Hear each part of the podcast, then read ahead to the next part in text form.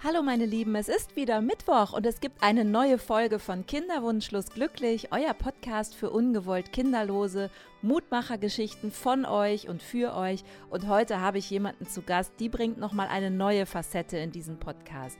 Denn Babette hat wirklich viel erlebt. Sie hat drei künstliche Befruchtungen direkt hintereinander erleben müssen, weil sie sonst mit der Krankenkasse Schwierigkeiten bekommen hätte und eigentlich hätte ihr Körper und ihre Psyche und auch ihre Partnerschaft dringend eine kleine Pause gebraucht. Sie hat es durchgezogen und ist leider trotzdem ungewollt kinderlos geblieben. Als Babette aber dann dachte, alles ist gut und sie hat den Abschluss gefunden, hat sie einen Anruf von der Embryonenbank bekommen und hat eine Embryonenspende angeboten bekommen. Ob sie diese angenommen hat und wie die Geschichte dann weitergegangen ist, das erzählt sie uns heute im Podcast und ich freue mich wirklich sehr darüber, diesen Aspekt nochmal mit reinzubringen, dadurch, dass Babette uns diese Geschichte erzählen kann. Und wenn ihr mit Babette darüber sprechen wollt, wenn ihr persönlichen Kontakt oder eine kleine Nachricht mit ihr austauschen wollt, dann könnt ihr das gerne bei ihr über ihren Instagram-Kanal tun. Wie ihr an sie gelangt, das steht alles in den Show Notes. Jetzt wünsche ich euch erst einmal viel Spaß mit der Folge mit Babette.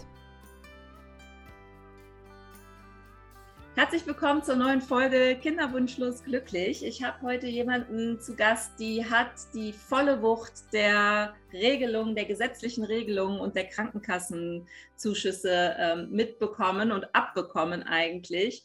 Und ihr ist sehr, sehr viel passiert auf ihrer Kinderwunschreise und ich freue mich, dass sie da ist und ihre Geschichte erzählt und erzählt, warum sie gerne Vollblutmutter geworden ist. Herzlich willkommen, Bernadette. Vielen Dank, dass ich dabei sein darf. Ich freue mich auch. Ja, ich habe schon den ersten Satz gesagt, du wärst gern Vollblutmutter geworden. Das ist ein Satz, den hast du mir ganz am Anfang, als ich angefangen habe mit meinem Podcast, mal auf meinen Instagram-Kanal geschrieben. Das hat mich ja. total berührt und inspiriert auch. Und ich bin froh, dass wir jetzt in Kontakt sind. Was hast du mit diesem Satz gemeint? Warum sind dir Kinder so wichtig? Ach, das, äh, das, war von klein auf irgendwie schon so. Das war das innere Gefühl einfach, dass ja, mir das äh, wichtig war, einfach die Liebe beziehungsweise auch ja, Dinge weiterzugeben, auch körperlich, wie sich danach herausgestellt hat, einfach das Erlebnis zu haben, Mutter zu werden, ein Kind zu, zu gebären. Ich wollte einen Beruf, den habe ich ja auch, aber habe auch gesagt, äh, war für mich immer ganz klar, dass ich irgendwann Mutter werde. Das war einfach ein inneres äh, Gefühl, ein inneres Bedürfnis, wo auch alle Familienmitglieder schon gesagt haben, ach, Bernadette, die ist die Erste, die mit Kindern nach Hause kommt. Kann ich total nachvollziehen. Aber jetzt ist es ja so bei dir, wie bei uns allen oder bei mir auch, dass es nicht geklappt hat. Du hast keine Kinder bekommen. Und ja, warum ist es bei dir so? Was, hat, was ist bei dir passiert? Erzähl mal deine Geschichte. Ja, das Leben ist passiert. ja, ich ähm, war lange in einer Beziehung, die nicht sehr gesund war im Nachhinein. Man braucht da ja immer ein bisschen Zeit, bis man das alles so durchschaut und durchblickt und einen Partner hatte, der mich immer hingehalten hat. Also das Thema war schon von vornherein da, ähm, weil ich dachte, naja, über 30, ähm, wo wir uns kennengelernt haben, muss man jetzt auch, kann man mit offenen Karten spielen, man muss nicht irgendwie hinterm Berg halten. Und da war mir schon wichtig, dass ich das auch frühzeitig kläre, wo mal auch mein damaliger Freund schon Kinder aus erster Ehe hatte, wollte ich halt einfach sehen, will er überhaupt noch mal Kinder, gehen wir da in die gleiche Richtung etc. Und er hat mir das immer versichert. Ja, und ich habe immer einem anderen erstmal äh, nachgegeben und hinten angestanden und mich um seine ähm, äh, Scheidung, um seine Kinder etc. alles gekümmert und mitgemacht. Aber nach fünf Jahren hat er dann äh, gesagt, er will dann doch nicht. Als ich ihm dann mal die Pistole auf die Brust, finde ich immer so ein böses Wort, weil ich finde, es war mein gutes Recht, ihn dann irgendwann mal, als alles äh, sich erledigt hat und die Kinder selber schon von unserer Hochzeit sprach, dann mal Rede und Antwort zu stehen. Und dann kam er mit der Sprache raus und sagte, er will das gar nicht und auch die Verantwortung nicht übernehmen. Damit war das für mich auch klar, weil ich wollte nicht nur alle zwei Wochenenden Mutter sein für andere, sondern wie gesagt, ich wollte die Erfahrung selber machen. Ich hatte das Bedürfnis, äh, Mutter zu werden und das war für mich sehr wichtig. Und da ich in dieser Beziehung auch merkte, dass ich immer eins der letzten Glieder war in der Kette, dann da die Reißleine gezogen und dementsprechend ist viel Zeit ins Land gegangen. Ich habe meinen jetzigen Mann sehr spät kennengelernt oder die Uhr tickte, wie man so schön sagt, im wahrsten Sinne des Wortes, weil ja, ich ja kurz vor der 40 stand. Genau, und dann bist du 40 geworden und dann plötzlich musste es sehr schnell gehen. Du hattest einen neuen Mann an deiner Seite, du, ihr habt auch geheiratet und dann kam die magische Zahl 40 und dann kam die Krankenkasse ins Spiel und jetzt musste es plötzlich sehr, sehr schnell gehen. Warum? Was ist passiert? Ja, also von, mir aus gar nicht so. Äh, also klar, äh, uns war das beiden klar, wir hatten das Thema auf dem Tisch und Gott sei Dank auch beide die gleichen Wünsche und es musste dann schnell gehen, genau, weil ich 39 war und die 40 in, in Sichtweite und die Krankenkasse bezuschusst die äh, ICSI-Versuche nur bis zum 40. Lebensjahr der Frau. Genau, und dann sind wir auch relativ schnell, also nach einem Jahr des Versuchens in die Kinderwunschbehandlung gekommen da auch eigentlich nur mit Vitamin B, weil irgendwie der Termin wäre anderthalb Jahre später gewesen, den wir offiziell bekommen hätten, also sprich ein halbes Jahr nach meinem 40. Geburtstag. Und da wurden uns erstmal gesagt, ach, alles gut, Sie sind noch jung, das klappt schon. Und so sind wir einigermaßen erleichtert rausgegangen, mit klaren Vorstellungen, wo wir uns helfen lassen wollen und wo auch nicht, wo eine Grenze ist. Also bei mir war die Grenze ganz weit unten.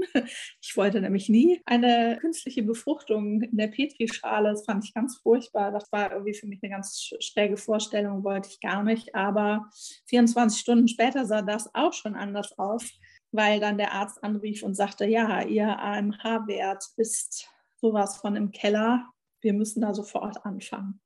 Genau, dein, zu tun. das ist der Anti-Müller-Hormonwert und ich glaube, der lag bei dir bei 0,01, also fast gar nicht mehr wirklich vorhanden und jetzt geht eigentlich nur noch ICSI, äh, alles andere geht schon gar nicht mehr. Ne? Das war, glaube ich, dann genau. die Aussage.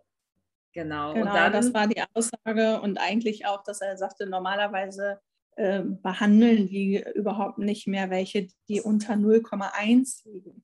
Äh, weil sie sagten, ja, sind die Aussichten schon so schlecht. Und ich lag bei 0,01. Also das war halt wirklich eigentlich gar nichts mehr da, was ja, funktionieren sollte. Ja, und das, äh, das Ding war ja auch, du steuertest auf das 40. Lebensjahr zu. Das heißt, die Krankenkassen bezuschussen bei Verheirateten drei Versuche. Und das heißt, drei Zyklen, du hast jetzt noch ein Jahr Zeit für drei Zyklen.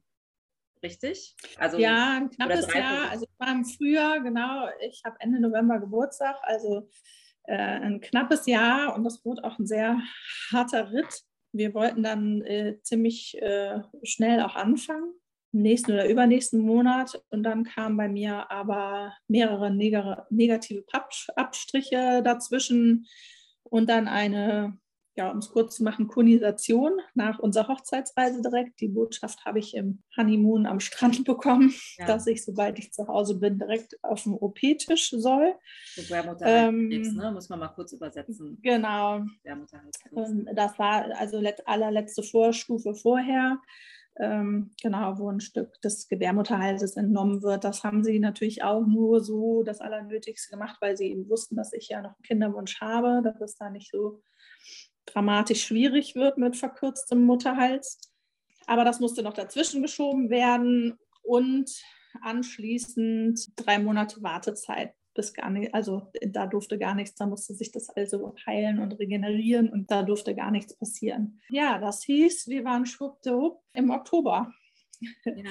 in dem, wo wir anfangen konnten, letztendlich erst. Und dann haben die mir in Rekordzeit die drei Versuche hintereinander weg, ich sage jetzt mal salopp, eingeimpft. Ich glaube, du hast erzählt, also im Prinzip in drei Monaten habt ihr drei Versuche gestartet. Ne? Das ist ja, ja. Also ich glaube, knapper geht es nicht den dritten Versuch haben wir, glaube ich, zwei Tage vor meinem Geburtstag gestartet und damit war der noch genehmigungsfähig. Ja, ich habe das aber geballt dann hintereinander wegbekommen, ja, was sehr äh, anstrengend war. Einmal, weil ich ganz normal nebenher weitergearbeitet habe. Es hieß, ich musste jeden Morgen vor 7 Uhr in der Uniklinik sitzen und, oder jeden zweiten, stimmt nicht, jeden zweiten Tag in der Uniklinik sitzen, habe Blut abgenommen bekommen, was bei mir auch sehr schwierig ist. Ganz schlechte Adern haben mir immer an die gleiche Stelle gehauen ja, dann arbeiten und das alles mit einer hormongeschwängerten Gewitterwolke über dem Kopf, die so mitzieht. Ich äh, habe echt mal das Bild wie so ein Comic gehabt, dass egal wo ich hingehe, es ist einfach so riesen Endzeitstimmung über mir, die auf mich runterdonnert und ich konnte das auch überhaupt nicht regulieren. Also ja, das, ja. das wäre jetzt mal meine Frage. Also ich meine, drei solcher Behandlungen in drei Monaten, das macht was mit dem Körper, das macht aber auch was mit der Psyche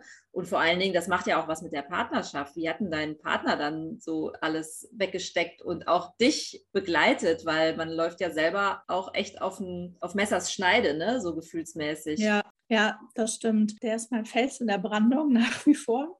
klar, für ihn auch nicht einfach, wie das so ist. Ich glaube, das ist oft im Leben so, wenn man sieht, dass es dem einen schlechter geht, dann ist der andere für den anderen mit stark er hat seine Firma damals aufgebaut, deswegen hat er da sich irgendwie so reingestürzt und das war dann irgendwie sein Baby, äh, was er äh, aufziehen oder groß machen wollte. Heißt aber nicht, dass er dann deswegen weg war oder untergetaucht ist. Hm, wir hatten Gott sei Dank, wie gesagt, durch die ganze Behandlung ähm, weg die gleichen Vorstellungen, wie weit wir da gehen können oder was wir uns zumuten wollen und was nicht. Mhm was ja auch ganz wichtig ist, weil wenn das auseinanderklafft, wird es, glaube ich, auch sehr schwierig. Ja, er hat meistens äh, die Hand gehalten oder mich in den Arm äh, gehalten, aber oft war es natürlich klar, auch erstmal schwierig, Dinge einzuordnen, die aus, aus dem Nichts kommen oder auch manchmal mit dem Thema gar nichts zu tun haben. Also meine Gefühlswelt war so äh, Chaos und so angestrengt, auch dieses Zusammenreißen, noch zu funktionieren bei der Arbeit, hinzugehen, dem ganzen Umfeld auch standzuhalten, die engen Freunde oder teilweise das alle wussten. Da habe ich auch nie ein Geheimnis draus gemacht, weil ich gesagt habe, das sind wir, das ist passiert uns, das soll kein Tabu sein. Es gibt natürlich auch viele, denen will man das nicht so direkt mit der Tür ausfallen oder reinschmeißen in ein Gespräch. Und da muss man sich natürlich auch schon viele dumme Sachen anhören, mit denen man dann dealen muss, was natürlich manchmal besser und manchmal nicht so gut geht, ne? je nachdem, wie die Verfassung ist. Was war das so? Was hast du dir da anhören müssen? Ach ja, das fängt natürlich von der Standardfrage an und äh, wie viele Kinder habt ihr oder wann wollt ihr Kinder, je nachdem, wie die sind. Oder ich hatte auch ordentlich zugelegt in dieser hormongeschwängerten yeah. Zeit. Ich wurde dann auch wirklich von ähm, ja quasi wildfremden gefragt, wann es denn so weit wäre.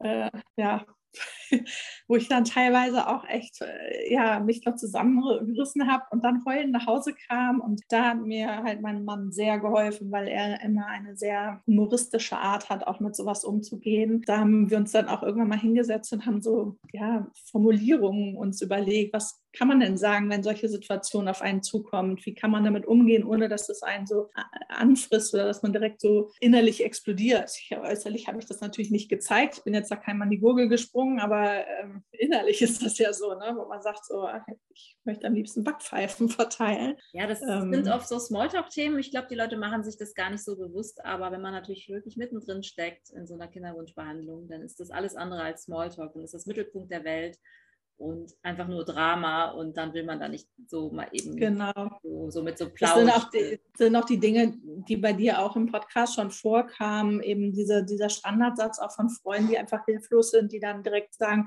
ja, dann adoptiert doch. Dann sage ich, das sind doch zwei komplett unterschiedliche Paar Schuhe. Das, ähm, ne, das eine ist, ich kriege selber ein Kind, ich trage das aus, ich spüre das, bringe das auf die Welt und das andere ist, ich, klar, ich kriege ein Kind und kann mich darum kümmern. Dann, das ist auch so klar und äh, weiß ich, das kommt natürlich dann auch immer von so einer Hilflosigkeit. Und da hat er mich, mir aber auch sehr geholfen, eben da durchzublicken. Also, weil man ja oft dann immer nur aus seiner Warte aus guckt, aus seinen Gefühlen, viel Gefühl gesteuert ist. Das ist ja auch, man hat nicht mehr so einen neutralen Blick drauf. Und da hat mir mein Mann immer sehr geholfen und hat gesagt, ja, aber überleg doch mal, warum die das gesagt haben. Entweder war es unbedacht, weil sie keine Ahnung haben und einfach eben ne, Smalltalk-mäßig drauf losquatschen. Oder auf der anderen Seite, weil es Freunde sind und sie wollen irgendwo helfen. Das hat mir dann manchmal geholfen, einfach so einen Schritt zurückzugehen, das nicht so weit an mich ranzulassen. Und dann haben wir uns hingesetzt und, und auch äh, Antworten, also einfach irgendwas parat zu legen, damit man nicht, weil mir fällt super schwer, äh, in Anführungsstrichen zu lügen. Wenn jemand sagt, wie geht's dir? Und ich bin eigentlich am Boden zerstört, dann kann ich nicht sagen, gut. Ja. Und äh, ich will aber auch nicht sagen, schlecht und in Tränen ausbrechen, nachdem, wo ich da stehe, auf irgendeiner Geburtstagsparty oder sonst was. Und dann haben wir einfach uns auf das rheinische Jut, jetzt Jut, ja, Jut oder läuft. So, ne? läuft ist so, ja, geht schon alles weiter, aber es fragt dann auch keiner mehr nach, so wirklich. Ja, solche Sachen haben wir uns überlegt. Auch äh, Konversationen zu steuern, Gegenfragen zu stellen, beziehungsweise Themen anzusprechen, bevor es überhaupt auf das Kinderthema kommt oder sowas. Dass man das ja selber auch in der Hand hat, so ein ja. Gespräch zu führen oder zu ändern. Dass man sich so nicht so als Opfer ergeben muss, ja. Und auch raus aus dieser Opferrolle, genau. genau. Wie, sind denn dann, wie sind denn dann die drei Xis ausgegangen? Ja, als Nullnummer sozusagen. Da war leider kein brauchbares Ei dabei. Alle, alle drei Follikel waren leer, äh, die sich gebildet haben. Bei einem Mal waren es nur zwei, bei einem, beim dritten Mal glaube ich gar nicht oder umgekehrt, ich weiß jetzt auch nicht mehr die Reihenfolge. Auf jeden Fall war immer nichts Brauchbares da drin. Daher konnten wir nichts nehmen. Wir haben dann im Januar drauf noch mal einen vierten Versuch selber gestartet, weil es da von ärztlicher Seite hieß, dann hätte man die verschiedenen Dosen in verschiedenen Komponenten äh, dann alle ähm, ausprobiert. Dann haben wir gesagt, das machen wir noch. Genau, aber dann war es auch nach diesen Monaten mit allem Auf und Ab eigentlich ziemlich klar, dass ich dann auch also nicht mehr wollte und nicht mehr konnte und körperlich dann und psychisch einfach dann auch Schluss machen wollte. Wir hatten von vornherein gesagt, das wird jetzt kein achtjähriges Thema, was uns komplett einnimmt und wir nichts mehr anderes machen können. Wir haben auch Gott sei Dank immer versucht, nebenher unsere Freunde zu sehen, schöne Sachen zu machen, zu reisen und so, dass wir auch immer noch Luft für andere Dinge hatten. Dann war ich auch so, dass ich sagte, nee, jetzt ist Schluss. Mein Körper und ich mache das nicht mehr weiter dann. Also beziehungsweise der Arzt sagte auch, da müssen Sie sich schon auf zehn bis zwölf Zyklen einlassen, dass wir überhaupt eine Chance haben. Und es war ja eher so die Nadel im Heuhaufen suchen. Und da habe ich gesagt, nee, das ist äh, da mache ich mich mit kaputt, das will ich nicht. Also er kann natürlich als Arzt nicht sagen, das geht gar nicht mehr. Eben wie gesagt, das ist nie möglich, aber es wird sehr langwierig und eben sehr anstrengend. Und da auch alle eben alle Werte äh, dagegen sprachen und diese äh, Zyklen auch schon ja zeigten, dass nichts mehr vorhanden ist, ja, dann haben wir gesagt, nee, da machen wir dann einen Schlussstrich. Wie seid ihr dann danach damit umgegangen? Ich glaube, dein Mann war relativ gut unterwegs. Der hat dann auch viel gearbeitet. Der hatte gerade seine Firma neu gegründet. Aber ich glaube, dir ging es damit richtig schlecht. Ne? Äh, mir ging es sehr schlecht. Aber ähm, ja, Gott sei Dank ist das Leben auch so, dass man viele schlechte Sachen wieder vergisst. also oder sie verblassen, sagen wir mal so ja, stimmungsmäßig ging es mir eh schlecht, weil wie gesagt, ich sagte ja, diese Gewitterwolke und das war, das ist ja nicht von heute auf morgen weg, sondern das ist, der Körper ist ja voll davon. Dann kommen natürlich dann zusätzlich so körperliche Sachen nachher wie so Wechseljahrsymptome, die ich hatte, ne? also so Schwitzattacken von jetzt auf gleich durch diese Hormone, die den Körper halt beeinflussen oder dann auch wieder nachlassen natürlich. Ne? ganz viel hatte auch, ich habe eine Schilddrüsenunterfunktion, das halt musste ja auch noch ewig vorher eingestellt werden und musste dann danach natürlich auch wieder zurück eingestellt werden. Das bringt auch ziemlich viel Wallung im Körper. Und irgendwann später war dann irgendwie das fast so voll. Ich habe die Tür zugemacht und bin in Tränen ausgebrochen und habe gesagt, okay, jetzt kannst du dich entweder einweisen oder du fängst an, es irgendwie vernünftig aufzuarbeiten. Dann habe ich Gott sei Dank auch sehr schnell eine Therapeutin gefunden und habe mit der Verhaltenstherapie gemacht, habe, was das Beste war, was mir passieren konnte, weil die einfach durch ihren Ansatz mir jede Woche immer so kleine Aufgaben mitgegeben hat, die ich dann im Alltag äh, üben sollte oder umsetzen sollte. Sehr viel erstmal einfach einfach auf mich hören, mir Gutes tun, nicht so viel drauf zu geben, was andere denken könnten oder wie andere einen sehen. Das hat mir sehr viel Entspannung gebracht, auch einfach dann mal abzutauchen und das andere sein zu lassen. Trauer natürlich, auch mit der Vergänglichkeit des eigenen Körpers umgehen. Das ist ja auch sowas zu merken, äh, man ist vergänglich, der Körper wird alt, der kann nicht mehr das, was er sein Leben lang konnte, was eigentlich man für selbstverständlich gehalten hat. Das war das eine. Und das andere war, kam natürlich ganz viel Angst auch dazu. Angst, was passiert, wenn meinem Mann jetzt was passiert und ich dann ganz alleine bin? Oder was ist mit uns im Alter, wer, wer passt da auf uns aus, wer kümmert sich um uns, wer kommt uns besuchen, so Dinge, ja, ähm, oder seine Lieblingsplätze, die, Plätzchen, die man von der Oma schon über die Mutter äh, weitergegeben hat, die man Weihnachten immer gemacht hat und sowas. Das war ich manchmal richtig so, Panikattacken war es nicht, noch weiter entfernt, aber so innerliche Panik, dachte ich, wem bringe ich das bei? Also ich möchte es ja auch irgendwie weitergeben. Aber da habe ich dann auch nach und nach, dann, wenn ich konnte und wenn es mir gut tat, meine Patenkinder rangezogen und habe die dann halt zu meinem Gusto eingesetzt. Sozusagen. Das genau. musste ich auch erst lernen. Ja. Das machst du heute, ne? Du hast jetzt also heute wirklich auch gelernt, dass so energiefrei werden kann, auch wenn kein Kind da ist. Also, dass du dir so Freiheiten holen kannst. Du hast acht Patenkinder, glaube ich, hast du erzählt. Ich glaube, es gab eine schwierige Frage mal im Moment deines Weges. Den hat dir deine Therapeutin gestellt und die fand ich total spannend. Nämlich, sie hat dich gefragt, gefragt, du sollst mal Gedanken machen, warum du eigentlich Kinder willst. Und ich glaube, da bist du noch mal ganz schön an deine Grenzen gekommen, oder? Ja, da, das stimmt. Da bin ich erstmal, liefen sofort die Tränen, weil es damals aber auch noch so schmerzbesetzt war und ich so ungerecht fand, dass mir überhaupt diese Frage gestellt wird, wo so vielen anderen, dem Rest der Welt auf der Straße, äh, auf der Welt überhaupt nicht äh, die Frage gestellt wird, sondern sie kriegen halt einfach alle Kinder, weil es so normal ist, weil, weil das der Lauf der Dinge ist. Es, es zwingt einen eben auch dann da, darüber nachzudenken, ja, warum, was, was, was füllt dich denn da so aus oder was ist da so der Fokus drauf? Ähm, ich musste wirklich lernen, über mich äh, nachzudenken. Ich war vorher immer so, ich habe sehr viel funktioniert. Ich wollte immer allen gefallen, auch allen gerecht werden. Ich habe immer ganz viel für andere gemacht.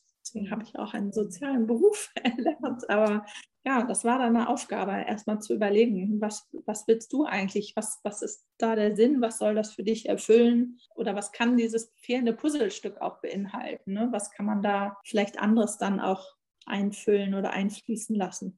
Und da hast du jetzt, glaube ich, deinen Weg auch gefunden und auch den Frieden mit dir gemacht. Aber wie geht denn dein Freundeskreis heute damit um? Oder wie, wie gehst du mit deinem Freundeskreis um, wenn da Kinder entstehen? Ja, äh, wir sind jetzt schon über das Alter hinaus. So bei den meisten entstehen nicht mehr so viele, die sind schon da. Ja. Und ähm, ja, wie du eben sagtest, äh, äh, muss das ein bisschen ergänzen. Also ich habe acht Neffen und vier Patenkinder in äh, verschiedensten Altersklassen und daher ähm, habe ich das auch das gelernt, nicht nur da zu sein, weil das von mir erwartet wird als Patentante oder Tante, sondern ich habe das auch umgemodelt, habe gesagt, naja, ich kann die ja auch so einsetzen zu meinem Vergnügen sozusagen. Wenn ich halt eben das Bedürfnis habe, jetzt irgendwas äh, zu machen oder irgendwas, was ich kann oder was ich entdecken möchte mit dem einen oder anderen Kind oder mit mehreren, sei es eine Stadt mit meinem älteren Patenkind, kann ich schon auf Städtetrips gehen und mit den kleineren sind es dann halt Zoobesuche, die natürlich mit Kindern auch mehr Spaß machen als alleine und äh, ähm, oder eben das Blumenpflücken auf dem Feld und wir binden einen Kranz draus. Da ist für jedes Alter was dabei und dann organisiere ich mir das so, dass ich die halt habe. Und die finden das natürlich auch viel toller, wenn sie mit mir sozusagen Quality Time verbringen können, als wenn ich eine von zehn Tanten bin, die da vielleicht beim Kindergeburtstag irgendwo im Garten sitzen und zugucken. Und die Kinder selber haben so viel Halligalli, dass sie einen überhaupt nicht beachten. Und du hast da, quasi so äh, ex exklusive Zeit und du bist die coole Tante. Ja, ich versuche es zumindest. Also du bist wirklich mittlerweile echt gut aufgeräumt und angekommen und hast natürlich deine Hilfe und hast deine Ups und hast deine Downs und deine Therapeutin hat dir da, glaube ich, einen guten, guten Weg auch geleitet. Und man könnte ja meinen, jetzt ist deine Kinderwunschreise zu Ende und alles ist super. Aber nein, bei dir kam plötzlich noch ein Anruf rein, ne? Als du eigentlich schon ziemlich weit warst beim Loslassen. Ja, genau genommen war das 2020, äh, also schon einige Jahre äh, dann später oder ein paar, ja, wo man sich immer schon bemüht hat, in die andere Richtung zu gucken, sich etwas Neues aufzubauen. Wir sind dann, wie gesagt, auch nochmal umgezogen mitten in die Stadt rein. Und dann kam der Anruf von der, in Bayern gibt es eine Embryonenspenderbank. Ja, witzigerweise hatte ich eine Woche vorher noch auf einer Autofahrt zu meinem Mann gesagt, was wäre denn, die würden jetzt anrufen. Jetzt sind wir so weit und wir haben irgendwie schon wieder Reisen geplant und auch so angefangen, dass man auch mal nach einer lustigen Feier irgendwie morgens dann sagen kann, ah, Gott sei Dank müssen wir uns jetzt um keinen kümmern, so, wir können auspennen und das auch mal aussprechen und auch mal genießen darf. Und äh, dann sagte er auch, naja, nee, also jetzt da sind wir doch durch mit, da haben wir doch einen Schlussstrich hintergezogen und so. Und dann haben wir auch beide gesagt, naja gut, jetzt haben wir so viel Zeit und Energie da rein verwendet, uns da irgendwie wieder neu aufzubauen. Sagten wir, nee. Aber dann eben eine Woche später, das war das, worauf du anspielst, kam dann der besagte Anruf, wie das Leben so spielt und sagte, ja, wir hätten hier zwei Embryonen für Sie dann war alles upside down. Wir haben uns wirklich nicht einfach gemacht. Also sie sagten, wir könnten eine Woche überlegen, aber dann müssten wir auch was sagen und dann sollte es auch relativ schnell über die Bühne gehen. Ja, und da war erstmal so ein Tag ja, ein Tag nein, dann wieder ja, dann wieder nein. Und der, wenn der eine nein sagte, sagte der andere ja, aber eigentlich doch. Und naja, und ähm, da war eigentlich erstaunlicherweise mein Mann, der sehr pragmatisch ist und äh, ähm, sehr klar in solchen Dingen, der sagte dann nachher eher ja und sagte, das war dein Lebens, dein Herzenswunsch. Wenn du das jetzt willst, ich gehe das mit dir. Und ich war viel mehr im Struggle, mich da zu entscheiden, weil ich auch die ganze Zeit wirklich so einen Fokus immer jetzt so weg davon und irgendwas anderes und du musst die Lücke füllen und so. Ich gesagt, ich kann ja nicht, wie soll denn das jetzt gehen und so. Und dann haben wir es gemacht, ja. Hat aber leider auch nicht den richtigen Erfolg gehabt. Es, es, hat auch nicht gefruchtet, hat sich nicht, oder haben sich beide nicht eingenistet, beide Embryonen nicht. War natürlich schade, aber lange nicht so schwer wie der Weg davor. Wahrscheinlich, weil wir auch einfach so viel Vorarbeit schon geleistet hatten. Mhm. Das ist dann ziemlich weit. Ne? Kannst du ja. heute gut loslassen? Ja, mal mehr, mal weniger. Ich, das ist auch immer tagesformabhängig sagen wir mal so, ich merke es früher, wenn es nötig wird, dass ich mal wieder loslasse oder dass ich äh, mir auch mal wieder die Auszeiten einräume. Ich habe einfach mehr gelernt, für, auf mich zu achten und auch mehr im Hier und Jetzt zu sein. Ja, aber lass uns ähm, mal zusammen in die Vergangenheit gucken. Gibt es heute was, wo du sagen würdest, ähm, da habe ich einen Rat für Frauen im Kinderwunsch? Also aus meiner Perspektive natürlich nicht zu lange warten. Ich weiß, man soll sich auch nicht von der Außenwelt oder von, dem, von der äh, Allgemeinheit äh, unter Druck setzen lassen.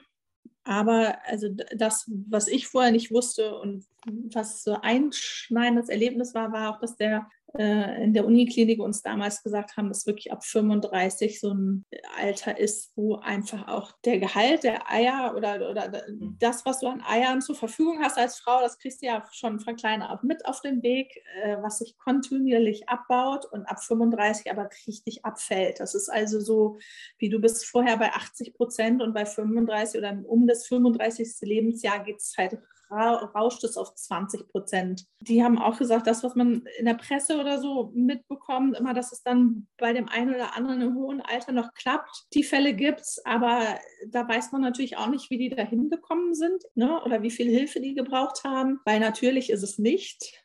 Mhm.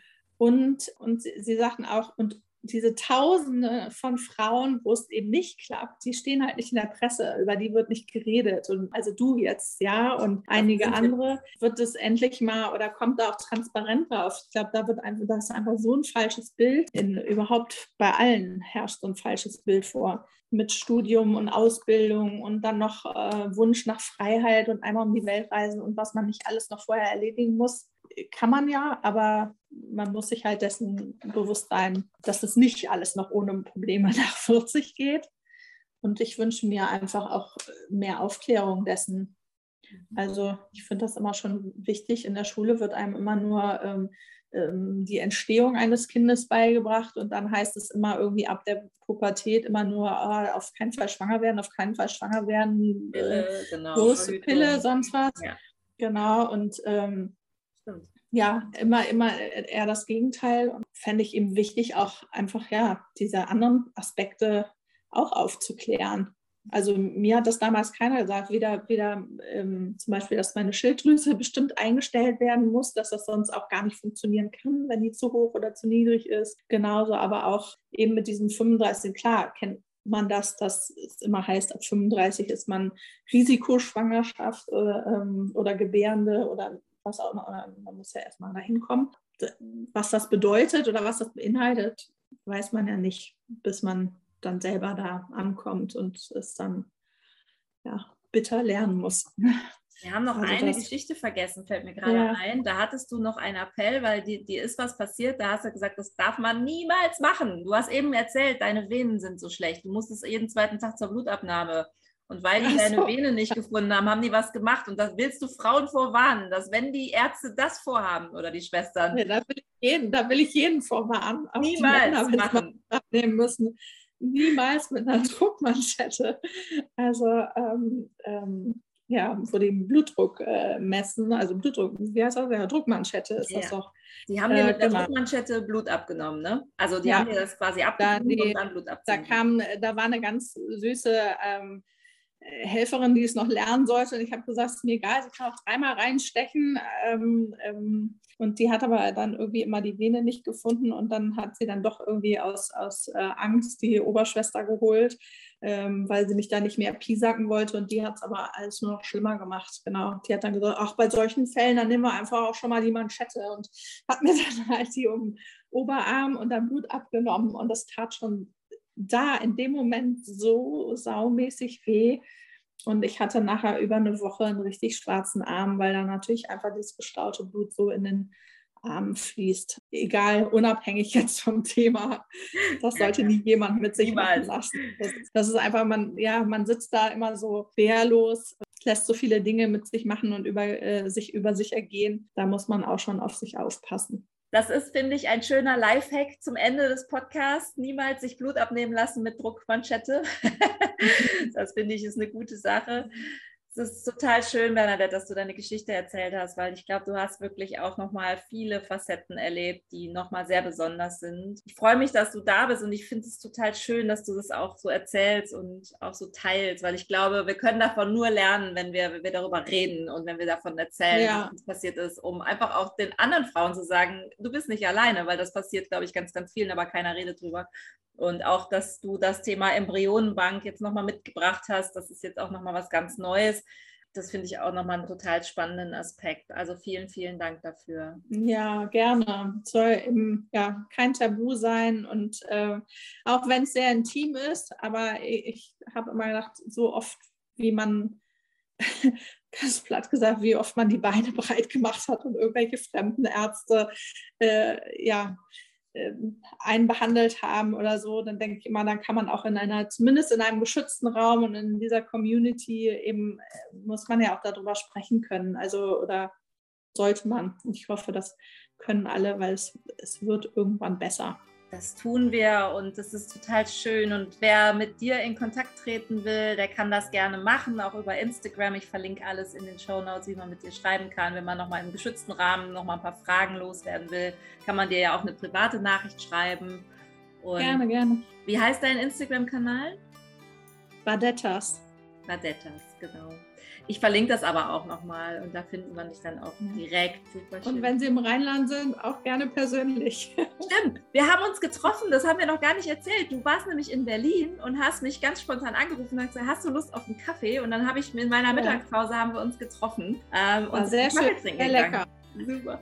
Danke, dass du da warst und liebe Das war's Grüße. schon wieder. Eine Folge Kinderwunschlos glücklich mit einer neuen Geschichte, diesmal mit Babette und finde ich einen sehr, sehr spannenden Aspekt mit dieser Embryonenbank. Darüber habe ich noch nie nachgedacht und noch nie gesprochen. Deswegen fand ich es persönlich nochmal toll, auch diesen Weg kennenzulernen. Wenn ihr mit uns in Kontakt kommen wollt, mit Babette oder auch mit mir, schreibt uns am besten über Instagram, entweder bei mir Kinderwunschlos glücklich oder Babette erreicht ihr über den Instagram-Kanal Badettas. Ich habe allerdings jetzt auch zusätzlich noch einen neuen Facebook-Kanal, darüber könnt ihr mir auch schreiben. Also ihr kriegt mich auf jeden Fall irgendwie und ich freue mich über eure Nachrichten. Und wenn ihr selber mal eure Geschichte bei mir im Podcast erzählen wollt, um anderen Frauen und anderen Menschen draußen zu sagen, hey, ihr seid nicht alleine, diese Geschichten gibt es und ich war auch eine von euch, dann schreibt mir einfach und ich würde mich sehr, sehr freuen, mit euch einfach mal ein Gespräch zu führen. Ich drücke euch ganz fest, bleibt gesund. In zwei Wochen hören wir uns wieder, wenn es wieder heißt Kinderwunschlos glücklich, euer Podcast für Mutmachergeschichten und ungewollte Kinderlosigkeit. Macht's gut, eure Susanne.